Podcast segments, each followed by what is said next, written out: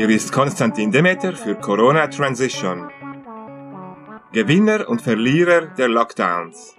Übersetzung eines Artikels von Bill Wright aus The Conservative Woman. Bill Wright ist freischaffender Dozent und stolzer Vater von vier Kindern. Er ist keiner politischen Partei oder Sache zugetan, außer der Freiheit. Manche profitierten von den Lockdowns, viele wurden davon geschädigt. Insbesondere für Geringverdiener werden harte Zeiten kommen. Ein fiebriges Gebräu braut sich zusammen. Während die Grundfreiheiten allmählich zurückkehren, beginnen die Interessengruppen eine Rückkehr zu Mandaten, Kontrollen und Autoritarismus zu fordern. Die Vorhersehbarkeit ist ekelerregend. Um Orwell zu paraphrasieren, lohnt es sich daran zu denken, dass in Bezug auf das Einsperren alle Tiere gleich, aber einige gleicher als andere sind. Ich habe vier Klassen von Arbeitnehmern definiert, für die die Erfahrungen der letzten 20 Monate sehr unterschiedlich waren. Beamte und große Teile des öffentlichen Sektors, einschließlich des akademischen Bereichs. Diese Menschen werden auf die Pandemie mit schönen Erinnerungen an glückliche Zeiten zurückblicken. Sie arbeiten gewissermaßen von zu Hause aus, ohne Aufsicht, ohne lästiges Pendeln und ohne lästige Zeiterfassung. Gleitzeit auf Steroiden mit einem garantierten Gehalt und einer beneidenswerten Rente in Aussicht, die durch massive Einsparungen bei den Saisonabonnements noch verstärkt wird. Eine grundlegende, unbestreitbare Logik, die Wrights Regel für den öffentlichen Dienst bestätigt. Vor die Wahl gestellt, den Bedürfnissen der Öffentlichkeit oder den eigenen Bedürfnissen Vorrang einzuräumen, werden sich die Beamten jeden Tag in der Woche und zweimal am Sonntag für sich selbst entscheiden Ihre Antwort auf einen Vorschlag zur Rückkehr zu einer weit verbreiteten Politik der Vollzeitbeschäftigung wird eindeutig lauten. Macht weiter so.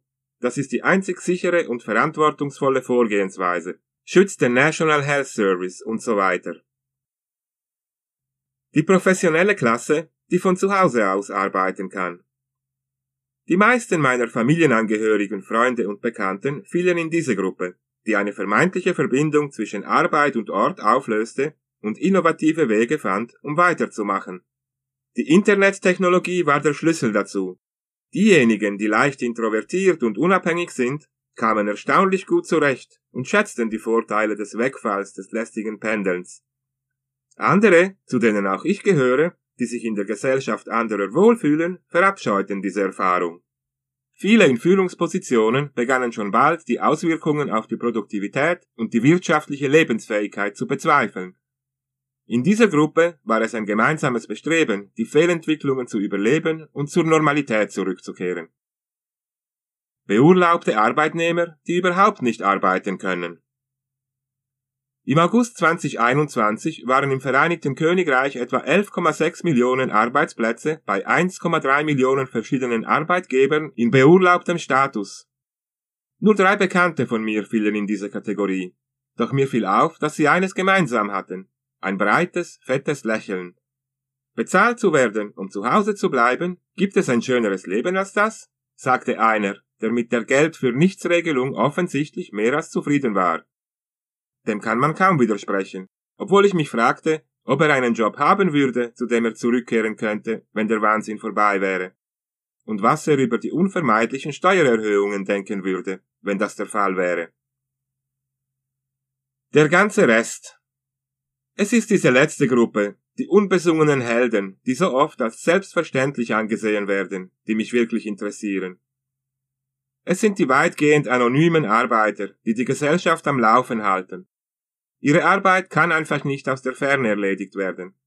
Beispiele hierfür sind Lkw-Fahrer, Supermarktangestellte, Müllmänner, Postboten, Landarbeiter, Hafenarbeiter, Techniker von Versorgungsunternehmen, Kuriere, Rettungskräfte, einschließlich Krankenschwestern, alle Arten von selbstständigen Handwerkern und viele andere. Kein gemütliches Arbeiten von zu Hause aus im Pyjama und keine Möglichkeit, die Freuden des Urlaubs in vollen Zügen zu genießen. Sie müssen sich jeden Tag aus dem Bett quälen und hart arbeiten, um einen bescheidenen Gewinn zu erzielen, aber kaum Anerkennung erhalten. Ich bezweifle, dass viele in dieser Klasse die Pandemie in guter Erinnerung behalten werden. Was mir also seit der Lockerung der Beschränkungen im Sommer 2021 im Hinterkopf herumgeistert, sind die Gedanken und Gefühle dieser Leute. Vor allem seit Boris Johnsons kindischer Rede auf der Konferenz der Konservativen am 6. Oktober, als er erklärte, wir befassen uns mit den größten Problemen unserer Wirtschaft und Gesellschaft, mit Problemen, die keine Regierung zuvor anzugehen wagte. Weiter versprach er eine Wirtschaft mit hohen Löhnen, hohen Qualifikationen und hoher Produktivität. In normalen Zeiten würde diese Art von Sprache von der Öffentlichkeit als das übliche, bedeutungslose politische Geschwätz abgetan werden. Aber wir befinden uns gewiss nicht in normalen Zeiten. Vor allem nicht, wenn es um differenzierte Löhne, Leistungen, insbesondere Renten und Arbeitsbedingungen geht. Es hat sich eine Kluft aufgetan zwischen den Niedriglohnempfängern der vierten Kategorie und den anderen, angeführt von den Eliten der ersten Kategorie. Johnson täte gut daran, dies zu erkennen, und er sollte beten, dass seine Worte in diesem Winter nicht auf ihn zurückfallen. Denn wenn ich ein bescheiden bezahlter Müllmann wäre, könnte ich versucht sein, zu beschließen, wenn Sie den Mut haben, allen einen hohen Lohn zu versprechen, Herr Johnson, dann habe ich auch den Mut, Sie an dieses Versprechen zu erinnern, bis hin zu einem unbefristeten Streik. Und wenn Ihnen das Ergebnis nicht gefällt, können Sie versuchen, in Schichten auf dem Müllwagen zu arbeiten. Was diese schwerwiegenden Gedanken noch wahrscheinlicher macht, sind die düsteren wirtschaftlichen Gewitterwolken, die sich schnell am Horizont abzeichnen diese Fragen wurden von Ryan Byrne im Telegraph vom 14. Oktober in einem Artikel mit der Überschrift Britain's Age of Austerity is far from over untersucht.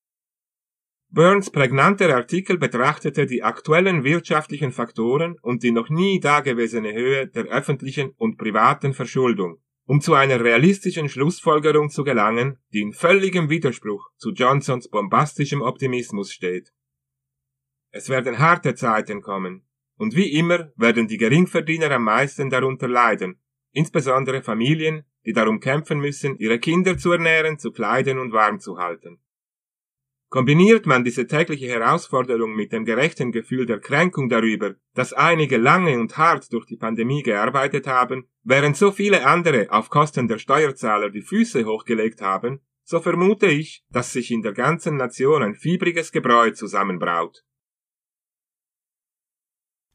Dieser und ähnliche Artikel finden Sie auf corona-transition.org